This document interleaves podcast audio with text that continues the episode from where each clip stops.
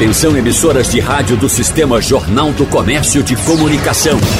No ar, debate em rede. Participe! Rádio Jornal na internet. www.radiojornal.com.br Produzir e gerar empregos se tornaram desafios ainda maiores para os empresários durante a pandemia da Covid. E neste ano, especialistas preveem que os agentes econômicos vão ter que lidar com questões como nível elevado de inflação e taxa de juros básica, fragilidade no ambiente fiscal, mudanças na política monetária internacional e ambiente interno instável por causa do período eleitoral. Então, no debate de hoje, vamos conversar sobre as expectativas e dificuldades previstas a serem enfrentadas pelas empresas no ano de 2022. Por isso, nós agradecemos no debate de hoje as presenças do presidente da Federação das Indústrias do Estado de Pernambuco, FIEP, Ricardo Essinger, mais uma vez com a gente. Presidente, seja bem-vindo. Bom dia para o senhor. Bom dia, bom dia, ouvinte, bom dia a todos os companheiros. A gente agradece também a presença do presidente do Sistema LID em Pernambuco, Drayton Dejaim. Presidente, seja bem-vindo. Bom dia para o senhor.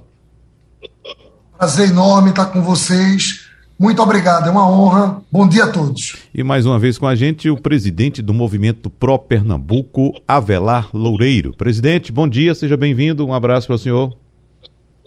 Bom dia, Wagner. Bom dia, doutor Ricardo. Bom dia, Drayton. Bom dia, ouvinte.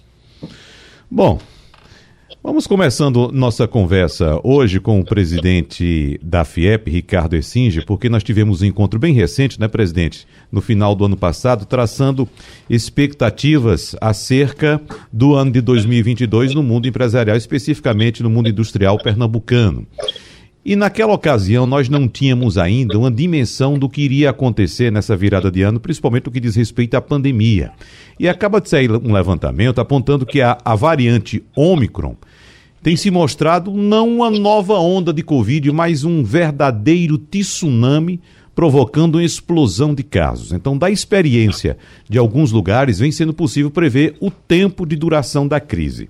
Entre quatro e seis semanas de aumento vertiginoso no número de infecções até atingir o pico, segundo uh, seguido dessa forma de uma queda acentuada. Então, caso o Brasil siga esse padrão, estaríamos a duas ou três semanas do pico e assim entrando logo em queda. Lembrando que já tivemos no dia de ontem um número recorde de infecções, passamos de 130 mil infecções em apenas um dia. Não tínhamos esse dado desde o segundo semestre, o final do segundo, o, o, o início do segundo semestre do ano passado.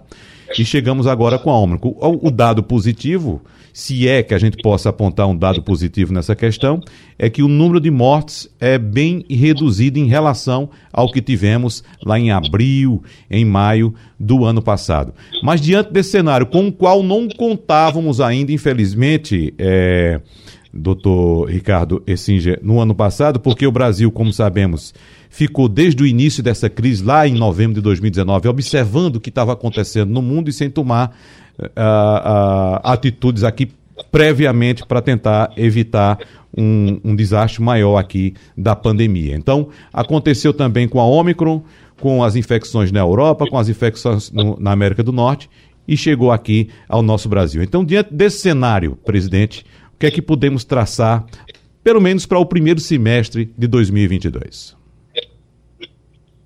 Bom, conforme nós havíamos falado no fim do ano passado, que a imprevisibilidade era que ia dominar.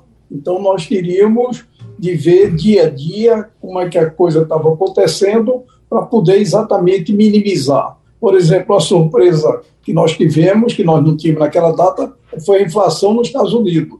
Você teve a inflação de 7%. Quer dizer, uma inflação de 7% nos Estados Unidos significa que nós vamos ter um aumento a nível internacional de taxa de juros esse aumento da taxa de juros, poderá refletir investimento no Brasil. Então, acho que nós continuamos com um cenário de incerteza e que nós temos de nos adaptar dia a dia ao que for ocorrendo. Nós, nós temos é, uma base industrial razoavelmente segura, nós temos trabalhado para melhorar a condição da indústria pernambucana, agora nós precisamos fazer o dever de casa. Nós precisamos tornar um ambiente de negócio que, que isso aí é função nossa aqui, interna, melhor. Nós precisamos ver que quanto melhor andar a indústria, é evidente, quanto melhor for o ambiente de negócio para a indústria, menor reflexo você vai ter dessa pandemia, dessas crises externas.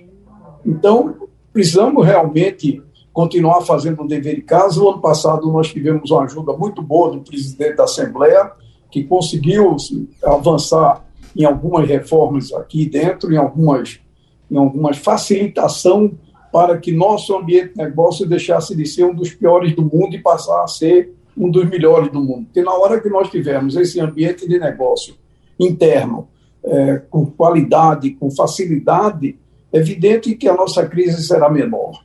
Só que nós temos muitas esperanças, estamos confiantes que 2022 vai ser um ano bom. Ótimo, confiança então. Uh, Avelar Loureiro conta também com essa mesma confiança, esse cenário positivo traçado, de certa forma, pelo presidente da FIEP, Ricardo Essinger? É, talvez eu esteja um pouquinho menos otimista. Na realidade, a longo prazo, eu acredito que a gente ainda, vamos dizer assim, vai ter surpresas positivas, porque tem alguns movimentos globais é, que podem afetar positivamente no médio prazo para a gente. Como, por exemplo, acho que o mais destacado é a questão da nova matriz energética mundial, que vai se calcar aí provavelmente no hidrogênio verde, e nós, é, principalmente aqui no Brasil e no Nordeste em específico, seremos protagonistas, e a indústria também, é, como foi dito aí pelo doutor Ricardo, será um dos grandes partícipes desse movimento. Mas esse é um movimento de médio prazo. Ele já começa a afetar um pouco aí nos investimentos nos portos, principalmente, SUAP, PECEM, é, já foram elencados como sendo hubs desse movimento.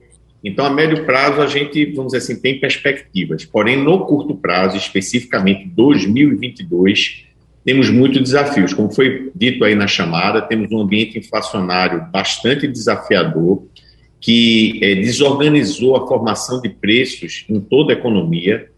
É, temos um aumento brutal de taxa de juros é, para conter esse movimento inflacionário. De fundo, temos também um problema fiscal que começou a ser externado no final do ano passado, no segundo semestre do ano passado, com a nova postura do governo federal, pré-ano eleitoral. É, temos um debate eleitoral em que vários temas que tínhamos avançado, avançado voltam à tona, como, por exemplo, a reforma trabalhista, teto de gastos, é, que pode desorganizar o ambiente de negócios. Então, será um ano bastante desafiador. É, isso olhando na ótica interna. Na ótica externa, também temos alguns problemas. A China passa a ter agora, a que conviver com a Covid de uma forma mais intensa, que não teve na primeira e na segunda é, vertente aí, na, da, nos dois surtos de 2020 e 2021 da Covid, mas a Omicron parece que está atingindo a China. É, a gente ainda não tem, são poucas informações precisas, assim, a China não tem tanta transparência, mas a gente é, é, chegam notícias de que começa a haver uma, uma, desaceleração por causa disso. Isso vai afetar as cadeias globais. Por outro lado, vemos uma tensão muito grande hoje na Europa, no leste europeu, com a Ucrânia, a Rússia e a comunidade europeia e os Estados Unidos de fundo é, numa possível invasão da Ucrânia, que vai mexer com os preços de commodities, vai mexer com o preço da energia. Então, é um ano muito desafiador, no uhum. mínimo, o que eu poderia dizer. É, e a gente já começa o ano, né, Drayton Nejaim, trazendo essa informação uh, desse tsunami causado pela Omicron aqui no Brasil. Tem essa informação que, caso se confirme, uh, de fato, é uma informação uh, menos, menos ruim do que a gente, a gente poderia contar, que é o fato dela atingir o pico em três semanas e logo começar a cair. Isso não quer dizer que não venha a surgir outra variante, mas esse cenário prévio traçado por Avelar Loureiro, incluindo esse conflito entre a Rússia e a Ucrânia, que pode inclusive impactar no preço de commodities, inclusive do petróleo, que ontem bateu um recorde dos últimos sete anos em preço de barril, né? isso pode impactar nesse ano de 2022, tendo ainda um cenário eleitoral pela frente, Drayton Nejaim. Isso, Wagner. Bom, cumprimentar o doutor Ricardo, meu queridíssimo amigo, cumprimentar a Avelar Loureiro. Uh, bom, na análise de Avelar, na, no fundo, a análise de Avelar diz assim: olha, o mundo está globalizado e a gente vai sofrer, é, externamente, a gente vai sofrer as consequências do que está acontecendo no mundo, porque as cadeias produtivas elas estão organizadas dessa forma. Em relação à Covid, tá? eu acredito que a Covid está no processo de ser, ela está sendo banalizada, a gente vai se acostumar com essa situação, é, a Covid vai virar uma gripe, a gente vai ter que ter uma educação é, para lidar com essa situação.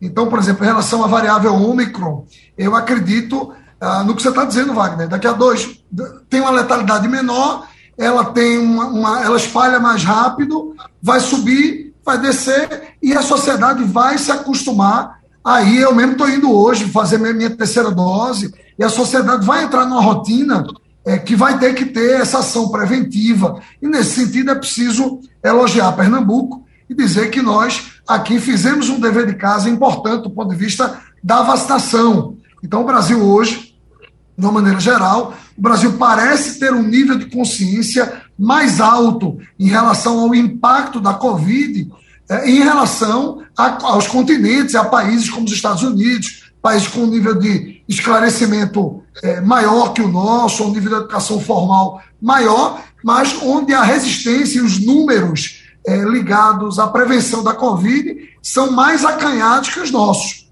Então, nós temos que manter aqui a vigilância, mas eu acho que a Covid no Brasil ela é, ela é uma situação mais fácil. Fácil é uma palavra perigosa, né? mas ela é uma, uma, uma uma variável que pode ser administrada por conta da conduta que a sociedade como um todo teve, se mobilizou, inclusive a contragosto é, da, do presidente é, Bolsonaro. Eu queria destacar uma coisa positiva, Wagner, que é o nível de interlocução que existe hoje entre as lideranças empresariais com o poder público. Eu não digo só no nível municipal, estadual, eu, eu coloco também o nível federal. Hoje, eu que milito, é, como o doutor Ricardo, como a Velar, é, com é, esse trabalho de organizar os empresários, hoje o nível de interlocução, de diálogo, a, a, o, como nós estamos conseguindo conversar e dialogar, porque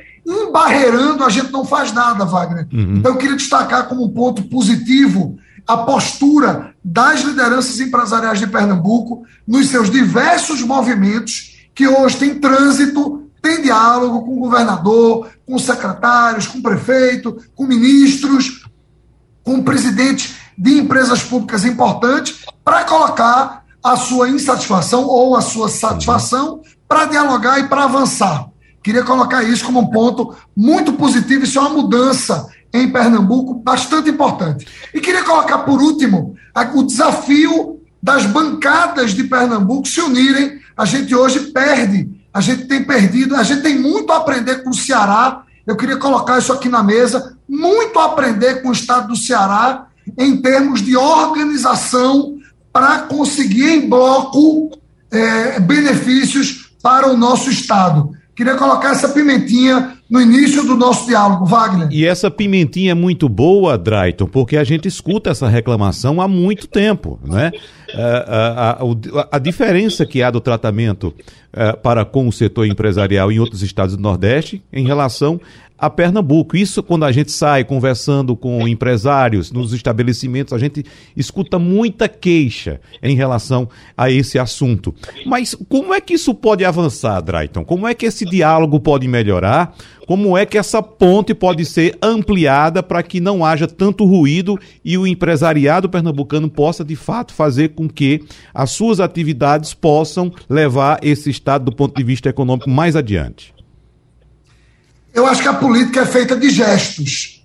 Então, o governo federal acerta em muita coisa e erra também é, em várias coisas. E eu acho que o governo estadual, mais especificamente o Partido é, Socialista Brasileiro, que domina aí a política de Pernambuco há 20 anos, precisa ter uma postura de publicamente reconhecer para melhorar o diálogo. Quer dizer, você precisa, no final das contas, nós somos seres humanos. É preciso melhorar o diálogo com o governo federal. Essa é a minha é, impressão. E quando chegam é, é, é, as, as coisas, os benefícios, as verbas, orçamentos, ganhos que existem, eles são minimizados ou a própria imprensa também tem um papel de responsabilidade fortíssimo nisso, a imprensa minimiza isso. Então, assim, é preciso que o governo federal sinta que o governo de Pernambuco e que o Estado de Pernambuco está preparado para esse diálogo e para reconhecer também os aspectos positivos. E eu estou falando aí, Wagner, de gestão pública, mas os gestos para que a gestão pública ocorra partem de quem está à frente do mandato. Por isso, partem de blocos políticos. Para mim, nós temos uma, uma, uma, uma condição aí de melhora da comunicação, melhora do reconhecimento do que existe e do que está sendo feito, do que está sendo trazido, que precisa ter visibilidade. Essa é a uhum. minha impressão inicial sobre o que você perguntou. É, e vamos tá trazer, já que o, o, o presidente Ricardo Essinge, acho que está conversando com alguém ali agora, eu ia passar a pergunta para ele, acho, não sei se vai dar tempo. Uh, dá, dá sim. Então, presidente, vamos trazer um pouco do, do, retrato do que é Pernambuco nesse cenário econômico do Nordeste, porque Pernambuco hoje ocupa o, a segunda posição no PIB da região. Então veja o quanto é importante o estado de Pernambuco. Nós só perdemos para a Bahia, claro. A dimensão da Bahia é outra história, não há como se comparar. Mas estamos à frente de estados como o Ceará, como o Rio Grande do Norte, que é um produtor de petróleo, e outros estados também. Então, nesse cenário traçado por Drayton Nejaim, o que é que o senhor gostaria de apontar, de enfatizar, presidente Ricardo Essinger? Bom, a verdade é que nos últimos anos o Estado de Pernambuco tem investido pouco em infraestrutura, tem investido menos do que o Ceará. Então nós corremos um forte risco de perder o segundo lugar no Nordeste, de forma que nós temos de ficar atentos e o governo esse próximo ano, porque no ano passado teve uma, uma tempestade positiva que fez com que o Estado pudesse realmente equilibrar as contas, porque devido à inflação que você teve, aumento do preço de determinados produtos como energia e petróleo, você teve a maior arrecadação. A arrecadação de CM do Estado subiu cerca de 30%.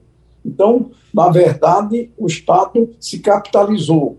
E a possibilidade de, no, desse ano 2022, ele fazer um investimento maciço em infraestrutura, que, caso sejam bem feitos, realmente vai ter um retorno muito bom para o nosso Estado e vai manter um equilíbrio também do, do nosso PIB. E esse investimento que a Petrobras vai fazer na refinaria, para terminar o, o segundo trem, que, que tem um peso muito grande, que vai ter, na verdade, uma influência no PIB do Estado. Então, eu acho que Pernambuco tem uma condição muito boa para que no ano 2022, independente dessas condições que a Avelar citou, que realmente são situações reais, são situações externas, que vai pesar, que vai ter um desdobramento que ainda não é, é permitido você ter noção do que, do, da onde pode ser o alcance, nós temos a curto prazo, em Pernambuco, uma condição excepcional, porque o Estado está capitalizado, segundo é, o secretário da Fazenda e o governador, nós vamos investir mais de 3 bilhões e meio esse ano, então isso aí, dentro de Pernambuco, é, que vinha investindo 900 milhões, é realmente um, um salto. Então, eu acho que 2022, para Pernambuco, se por acaso esse diálogo, essa esse entrosamento com o setor produtivo via as opiniões que Avelar dá pelo movimento Pro Pernambuco, ouvir as reivindicações que nós fizemos, e que eu digo sempre, inclusive disse ao governador, governador, nós vivemos e moramos em Pernambuco, nós queremos um milhão para Pernambuco, nós não queremos que a indústria leve vantagem, nós queremos é que haja um progresso. Então, eu acho que há uma possibilidade muito boa é, esse ano de Pernambuco ter um bom, um bom ano. Agora, há uma certa, de, uma certa é, incerteza de fatores externos que nós não podemos avaliar, nós temos que ficar apenas observando e acompanhando e vendo qual, qual é, quais as atitudes que nós podemos tomar para minimizar. Por exemplo, o preço do açúcar houve uma queda, mas ainda está bom no mercado internacional e nós somos exportador de açúcar. Mas pode, de repente, você ter uma reviravolta no mercado internacional tanto ele pular para cima como ele pular para baixo, ou continuar no mesmo que está. Então, nós estamos numa incerteza internacional. Agora, internamente, nós, se nós fizermos o nosso dever de casa, nós teremos um bom ano para Pernambuco. Uhum. Isso a... é, é a minha opinião. Avelar Loureiro, para a gente fechar esse bloco. Vamos lá. É, primeira coisa, comparação Ceará, Pernambuco, movimentos é, empresariais, diálogo. Eu diria o seguinte, que o primeiro momento que a gente viveu em 2020 foi muito bom para o diálogo, porque o próprio empresariado começou a se unir, começou a organizar sua pauta de reivindicações, o seu, o seu discurso, isso facilitou muito o diálogo, porque se a gente vai dialogar com o governo com pautas distintas, às vezes até antagônicas entre setores, desorganiza esse diálogo. Então, quando a gente veio com a segunda onda, no ano de 2021, é, a resposta do governo do Estado foi muito mais precisa e os empresários sabiam o que o governo do Estado estava fazendo, porque o diálogo estava muito pleno. E aí Pernambuco deu exemplo para o Brasil, foi o Estado que fechou menos dias e que teve o segundo menor índice de mortes por 100 mil habitantes. Então, conseguimos quase que otimizar em caráter, em relação aos outros estados do Brasil, é, as duas principais variáveis: fechar menos dias e ter menos mortes, porque o diálogo fluiu. Então, isso é muito importante, mas volto a dizer: primeiro, o empresariado teve que se organizar. E aí o Ceará está anos-luz na nossa frente o grau de cooperativismo entre o empresariado cearense é infinitamente superior ao pernambucano. Estamos evoluindo. Estamos no processo de aprendizagem, no processo de maturação para chegarmos a algo parecido com o que é feito no Ceará. Isso facilita também as ações do governo do Ceará. É, são muito mais assertivas, porque o, o empresariado lá diz: olha, a gente precisa disso e disso disso. Eu venho agora de uma reunião do trade turístico do litoral norte. O primeiro movimento da gente foi de reivindicar, é, é, organizar nossa pauta de reivindicações, porque não adianta ficar pedindo coisas que são, é, vamos dizer assim, utópicas. O maior exemplo que eu dou aqui, dentro do estado de Pernambuco, de organização empresarial, é o movimento do trade turístico de Porto de Galinhas há 30 anos atrás. Eles conseguiram, barraqueiros, bugueiros, pousadeiros, conseguiram se organizar e dizer: olha, a gente precisa disso, disso e disso. Olha o resultado 30 anos depois. Isso está acontecendo agora num caráter mais macro, é, de empresas maiores, começando a reivindicar, é, é, organizar pautas para diálogo e planejamento do governo do Estado, do governo federal, dos governos municipais, com o próprio governo municipal aqui no Recife, nas cidades da região metropolitana e alguns polos do, no interior, esse diálogo hoje é muito melhor do que o que era quatro, cinco anos atrás. Agora, Avelar, só para a gente fechar, você toca muito na questão de governo e, claro, tudo se conversa em Pernambuco, sempre gira em torno de governo. Desde o simples trabalhador, quando ele perde o emprego, ele aponta o dedo para o governo, diz que perdeu o emprego por causa do governo. Um operador da área cultural, qualquer coisa, aponta para o governo. Aí vamos para os comerciantes, os empresários, tudo é governo. Claro, nós sabemos que temos um governo hoje formado por burocratas, né? burocratas uh, uh, estatais. Uh, há como diminuir essa, essa dependência de governo em todos os setores aqui em Pernambuco? Exatamente isso que eu estava dizendo. Às vezes as pautas, o que a gente vai pedir, não é algo vultoso. Às vezes é questão de ambiente de negócio, é questão de, de não atrapalhar. Não atrapalhar em algumas situações já ajuda muito. Mas até para dizer onde é que está sendo atrapalhado, a gente tem que se organizar. Às vezes, há do setor produtivo internamente, e o que a gente tem que chegar é um consenso um, um, para criar-se menos ruído.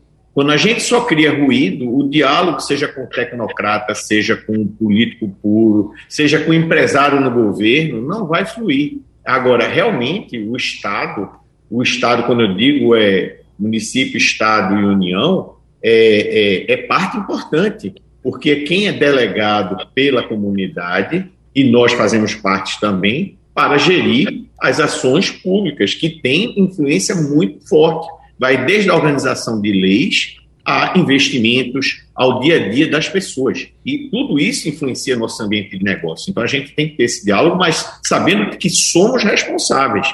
Ou seja, nem tudo é o Estado que vai prover. E até a gente acha que boa parte não era para ele prover, era para exatamente os entes todos da comunidade, seja os pequenos empresários, médios, grandes, a própria comunidade em si, gerir isso. É, é, e não ter essa dependência do Estado, mas que ele é imprescindível, um Estado, ele é imprescindível. Bom, eu, eu queria destacar na fala de Avelar é, e na fala é, de doutor Ricardo é, o seguinte: olha só, é preciso fazer justiça. Os, os representantes do governo do Estado, eles vieram para junto conversar, eles têm a disposição de dialogar.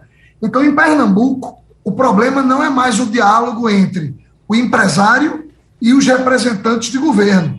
É preciso dizer que essa é uma etapa superada é, na busca pela competitividade de Pernambuco.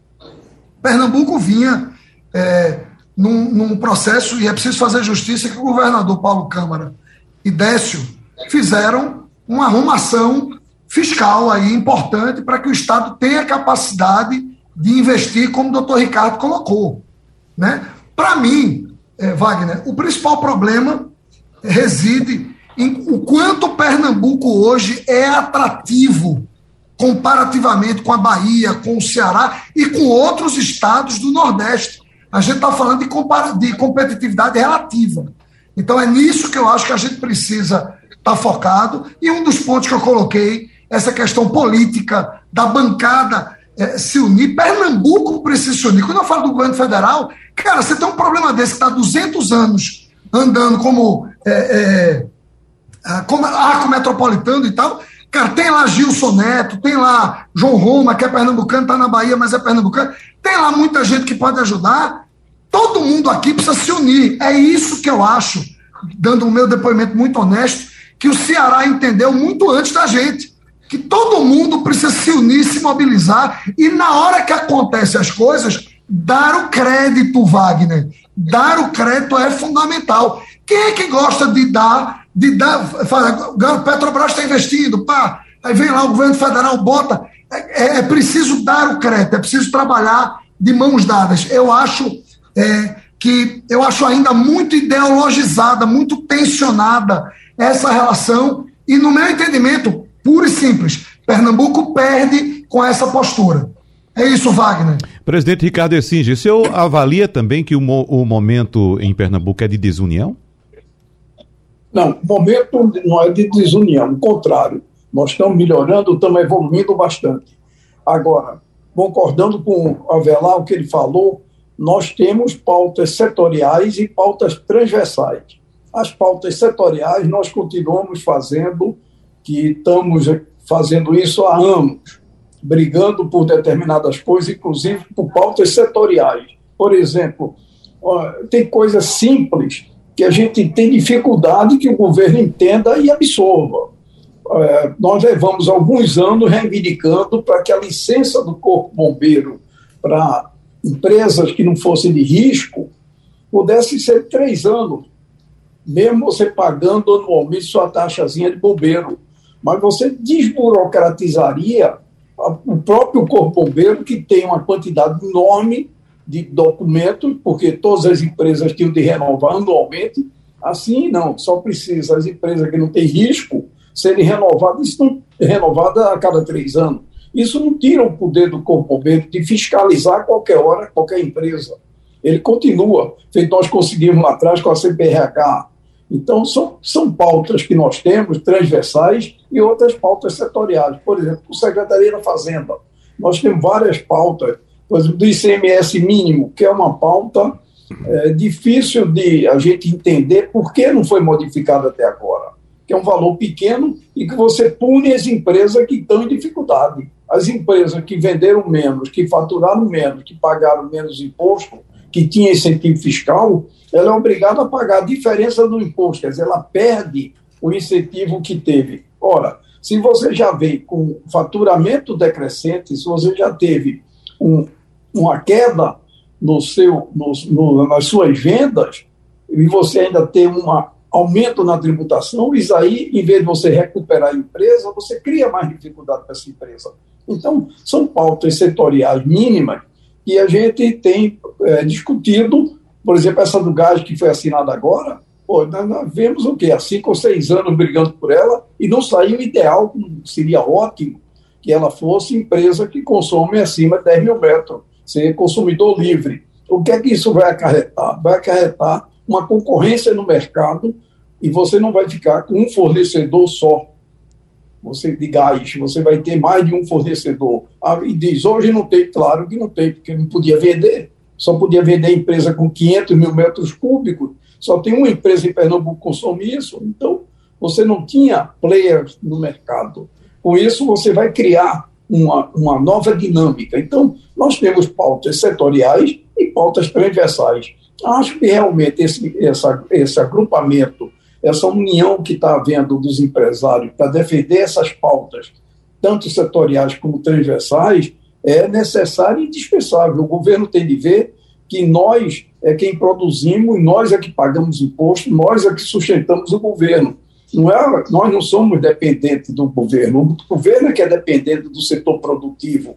Então, nós temos de realmente fazer compreender que esse diálogo feito você é, Avelar falou e, e, e Dayton, lá do Ceará, realmente é muito bom. Eu me muito bem com o presidente da Federação do Ceará e vejo a diferença nas pautas que ele discute lá e nas pautas que nós discutimos aqui. A facilidade também na Bahia, apesar de ser governo PT, o presidente da Bahia tem uma facilidade enorme no diálogo com o governador e com o secretário. Então, essa, essa facilidade de diálogo é que nós temos avançado e temos procurado nos aproximar, inclusive da bancada federal, para poder ajudar, porque nós temos, inclusive, através da CNI, uma possibilidade muito grande, uma força junto ao governo federal para facilitar as pautas de Pernambuco. Mas isso é que nós uhum. precisamos continuar trabalhando para que nós chegamos a um ambiente ótimo. Então, é essa a, a, o meu ponto de vista. Tá certo. Vamos olhar um pouco para frente também, já que estamos uh, tocando muito em questões pontuais do presente. Eu estou lembrando aqui que no primeiro bloco, Avelar Loureiro citou a questão do hidrogênio verde. E o hidrogênio virou a última fronteira energética para um futuro neutro em gás carbônico, né? já movimentando inclusive bilhões de dólares entre empresas e investidores. Inclusive, um levantamento feito pela consultoria McKinsey mostra que até julho do ano passado já havia cerca de 359 projetos para a produção de hidrogênio verde em grande escala no mundo, somando 150 bilhões de dólares em investimentos. E de olho nesse mercado internacional, os portos brasileiros já se articulam para criar centrais de distribuição de hidrogênio com a participação de empresas estrangeiras. E esse movimento ainda está em fase de estudos e de conclusão, de acordo Uh, entre os estados, portos e empresas, mas tem um potencial para deslanchar uma série de projetos nos próximos anos. Inclusive, o Porto de Suape, aqui em Pernambuco, assinou um memorando de entendimento com a multinacional francesa de energia Quer Brasil para a construção de uma planta de eletrólise de água no total de cerca de 4 bilhões de dólares em investimentos. Na verdade, 3,8 bilhões de dólares. E a empresa investe em energia renovável aqui no Nordeste já. Então, esse projeto já tem um terreno definido para as obras e está em fase de engenharia. Agora, como citou Avelar Loureiro, é um ponto importante que a gente precisa explorar. E observando esse projeto, o, o que está desenhado, Avelar Loureiro, pelo menos me encheu de esperanças e de expectativas positivas em relação não só a, a, Pernambuco, mas ao Nordeste como um todo. O Nordeste brasileiro pode se tornar, caso esse projeto de fato seja viabilizado, como se fosse a, a Arábia Saudita do hidrogênio verde. É algo impressionante. O que está desenhado no papel é algo de fato bastante animador para quem pensa, quem pensa esse país e especificamente o Nordeste brasileiro para as próximas décadas. Será que isso de fato vai ser implementado como está tá sendo desenhado, Avelar? Eu diria que já está sendo implementado. É, a gente é que não está enxergando os passos é, é, desse movimento. É, existe, a gente sempre falando do Ceará, o Ceará já criou uma frente é, dentro da, da, da, da, Federação das Indústrias lá para mapear todas as oportunidades para as indústrias locais é, dentro de toda essa cadeia que vai se desenvolver nos próximos 25 anos. E a gente aqui, eu já conversei isso com o doutor Ricardo, a gente também está se preparando aqui do mesmo jeito, é, mapeando todo esse processo, porque a gente tem que se apropriar exatamente desses investimentos que serão feitos. A gente não pode deixar uma empresa de fora é, fazer isso. E aí tem toda a cadeia, veja bem, a questão do porto, da, da fábrica de eletrólise, é, de hidrólise, desculpa, é, ela é a ponta do iceberg. Agora, toda a infraestrutura que vem atrás de geração solar, de geração eólica, geração eólica oceânica, é, no qual você vai ter torres. A gente tem um, um, no Nordeste um litoral que ele é raso em quase toda a sua costa. Então, a gente vai ter muitas torres offshore, ou seja, dentro do mar, que o impacto ambiental é bem menor do que em terra. É, e juntando esses dois, a infraestrutura que vai ser criada, você está falando de um investimento de 3,8 bilhões de dólares, que já é um número muito grande, a gente está falando de trilhões de dólares. A gente está falando de algo como 2 a 2,5 trilhões de dólares nos próximos 30 anos, o que muda completamente nossa região. Ou seja, vai passar um cavalo selado aí, bem robusto, e que a gente tem que estar tá preparado. É como eu disse, tem que ter uma pauta de reivindicações, a gente tem que se estruturar, saber o que é que a gente precisa, e boa parte passa por capacitação capacitação do, do, funcionário, capacitação do empresário, para que a, aproveite essas oportunidades. Então, é muito importante esse diálogo com todos os setores governamentais para saber que infraestrutura a gente vai precisar e que capacitação da nossa, da, da, da, do nosso ecossistema, do empresário ao trabalhador, para aproveitar essas oportunidades.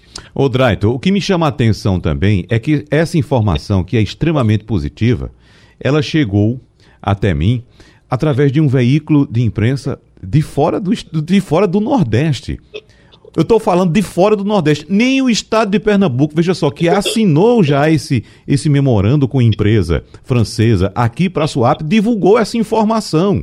Talvez eu esteja sendo otimista demais, ou esteja sonhando demais, ou, na verdade, esse projeto não é bem o que se desenha. Porque isso era uma coisa para você jogar os quatro ventos para estar tá celebrando esse momento, porque, como disse agora há pouco, se isso de fato sai do papel, isso torna-se a redenção, como disse a Avelar Loureiro, muda a configuração econômica do Nordeste como um todo. Eu imagino, Wagner, que eh, se isso não veio à tona ainda com a intensidade que você provoca, talvez seja por parte, zelo por parte do governo. É preciso fazer justiça à SUAP, que nas suas duas últimas gestões de Leonardo Cerquinho e na atual do presidente Roberto Guzmão, tem sintonia com a comunidade empresarial, com os projetos, com é, grandes investimentos que estão chegando para o porto e grandes entraves que estão sendo obstruídos. Se não divulgou, se o secretário de Desenvolvimento Econômico, o Geraldo Júlio, não divulgou, é porque ainda não se sentiu confortável é, para fazê-lo em escala. Porque pela própria dimensão que a Velar coloca, imagina, Wagner, depois que eu dou um passo divulgar, que eu me comprometo com a mudança na escala que a Velar está desenhando aqui, se isso não acontece com essa intensidade, é, isso gera um outro tipo de prejuízo, porque gera uma expectativa e gera uma cobrança. Então, eu imagino que isso pode ser um mote para você, através do bom jornalismo da Rádio Jornal, pega o telefone, chama Geraldo, chama Roberto Guzmão, presidente do Porto, presidente, em que pé está isso? Secretário, em que pé está isso? Por que, que a gente não divulgou escala? É, a Avelar teve aqui, disse que o negócio é, é, é bilionário, trilionário. Então, em que pé nós estamos em relação ao Ceará? O Ceará, mais uma vez, deu um passo à frente, está mais desenvolvido que Pernambuco no tema hidrogênio verde, é preciso se diga isso, por conta dessa arrumação natural que existe entre o empresariado, essa sintonia que existe com o governo e esse profissionalismo da bancada.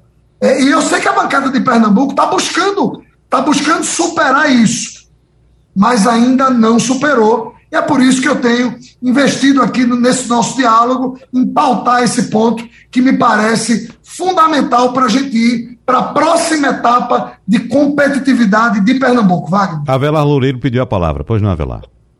Exatamente. Só para eu vou muito em cima dos sinais. é, nessa questão do hidrogênio verde, tem um dado que é fundamental. A Europa já tomou a decisão que a partir de 2030 não tem mais carro a combustão. Não tem mais. Não existe lítio no mundo para fazer 2% dos carros do mundo hoje serem a bateria de lítio. Então só tem um jeito, é o hidrogênio. Isso já está contratado. Mesmo que a tecnologia ainda não tenha chegado lá, já está contratado, porque houve uma decisão política de fazer isso acontecer. Isso vai acontecer. E se a gente não estiver preparado, é a história do cavalo selado. O cavalo vai passar, a gente vai ver, alguém vai investir aqui e que não seremos nós e que nós não aproveitaremos. A gente, é, como digo, swap é muito importante, é. A refinaria é importante, é. Mas a refinaria é intensiva em capital, a, a refinaria não é intensiva em mão de obra. A gente não se apropriou dos, dos bilhões de reais que foram colocados lá, porque é uma indústria intensiva em capital. Vai acontecer a mesma coisa com o hidrogênio verde se a nossa indústria, se os nossos outros empresários também do setor de serviços não se capacitarem para serem os provedores de serviços e de equipamentos para esta indústria que vai acontecer. Nós temos que ter um plano estratégico, nós temos que preparar a população para isso. Isso é o que a gente tem que fazer agora, preparar o nosso futuro. É onde vai estar o cavalo passando. Drayton, você pediu a palavra na, na, saída do próximo do bloco anterior, mas como o segundo bloco foi todo centralizado entre você e a Veladoreiro, vou passar a palavra agora para o doutor Ricardo Essinja, que está há algum tempo já sem falar. Pois não, presidente, fica à vontade.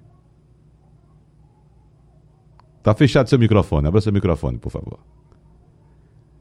Seu microfone está fechado, presidente. Abra seu microfone, por favor. Vamos lá? Ou agora, vamos lá.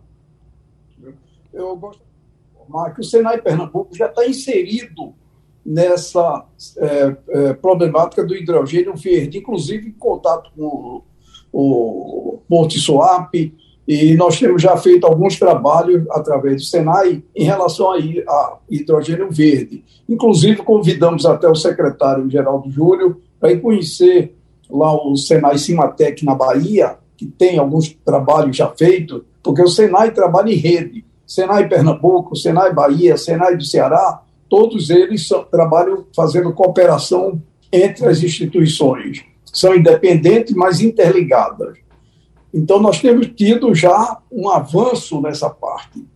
Ah, inclusive, a, a, a Associação das Federações das Indústrias do Nordeste, que é o Nordeste Forte, está fazendo um trabalho já sobre legislação de torres offshore. Por exemplo, se quiser hoje é, colocar uma torre eólica no mar, você não vai conseguir licença, porque não tem regulamento, não tem norma, não tem estudo, o IBAMA não vai aprovar, não vai autorizar. Então, é um, uma, um, um empecilho que nós estamos trabalhando já para fazer uma legislação, para fazer uma legislação sobre hidrogênio verde que não existe, para que possa realmente a coisa fluir. Porque não adianta dizer que vai ter investimento e depois ele não poder funcionar. Então, nós temos já feito esse trabalho de base, que evidente não é conhecimento do público, mas que os políticos vão ter uma influência muito grande, porque vão precisar votar, vão precisar aprimorar e vão precisar aprovar para que entre esse, esse novo produto dentro da, de uma legislação é, palpável de ser instalada. Então, Avelar, nós temos trabalhado junto com o SOAP, o Senai, inclusive, está com o edital já é, para executar já pesquisas e, e aprimoramento, porque ainda tem alguns gargalos nessa parte do hidrogênio verde. Você produzir, chama-se hidrogênio verde porque a energia que gera esse hidrogênio é energia limpa. Quer dizer, hoje já existe indústria que usa o hidrogênio, usando energia elétrica. Quanto ao carro elétrico na Europa, você não é só o problema do lítio para fazer as baterias. O problema é o seguinte, é que o carro elétrico precisa você gerar energia para carregar a bateria. E até uma, uma piada lá em Portugal muito interessante, que é um ambientalista desse, com carro elétrico, para na beira de uma estrada para abastecer o carro, tem lá um posto ecológico, ele pluga a bateria do carro dele no, nesse posto ecológico, e lá atrás surge uma fumacinha, que era um grupo gerador diesel, uhum. que está gerando energia para carregar a bateria do carro. Então, o problema do carro elétrico é, um, é muito bom para as cidades, porque evita a poluição, evita o gás carbônico, ou seja, transforma o ambiente da cidade num ambiente limpo. Mas você precisa ter fonte de geração de energia elétrica para poder suprir esses carros. Então, o ideal realmente para o futuro é o hidrogênio verde, porque você não vai jogar nenhum poluente em nenhum lugar do mundo no ar. Então, você vai tirar, vai dissociar o oxigênio do hidrogênio da água, vai levar, vai soltar o oxigênio, vai dar um uso ao oxigênio, e o hidrogênio você vai colocar exatamente para ele gerar energia que vai alimentar o carro. Esse, essa, essa, esse trabalho do hidrogênio também, quando sair, vai sair pelo cano de escape água ele vai juntar com o hidrogênio que tem na atmosfera e vai voltar a ser. Uhum. Então, você tem uma, uma, um combustível realmente limpo. Agora, ainda precisa ver como vai ser o transporte, porque vai ter que transformar esse hidrogênio em, em líquido para poder ser carregado no navio sob forma de amônia.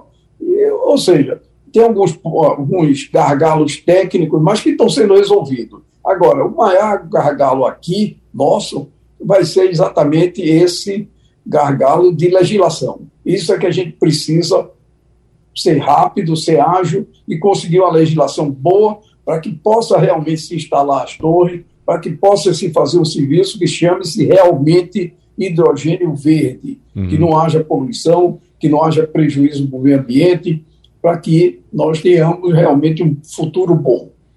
Draito então, Nejaim. São as considerações sobre hidrogênio verde que eu tinha para fazer. Draito Nejaim, eu vou te dar 30 segundos para você fechar o programa.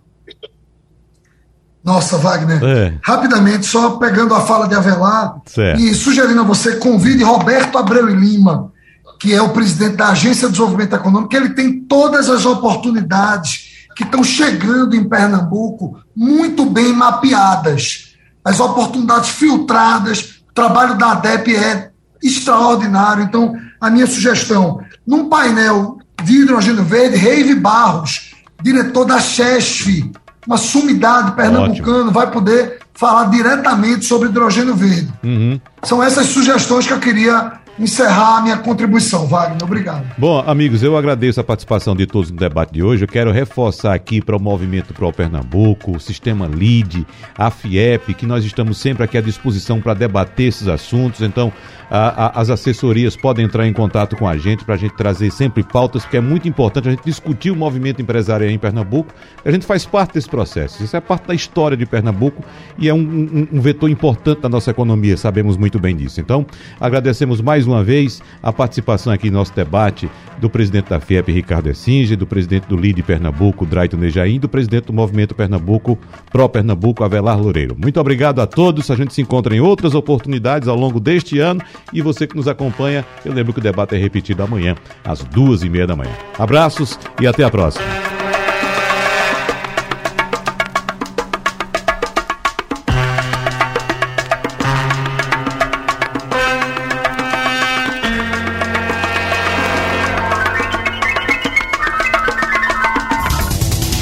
Sugestão ou comentário sobre o programa que você acaba de ouvir, envie para o nosso WhatsApp 99147 8520.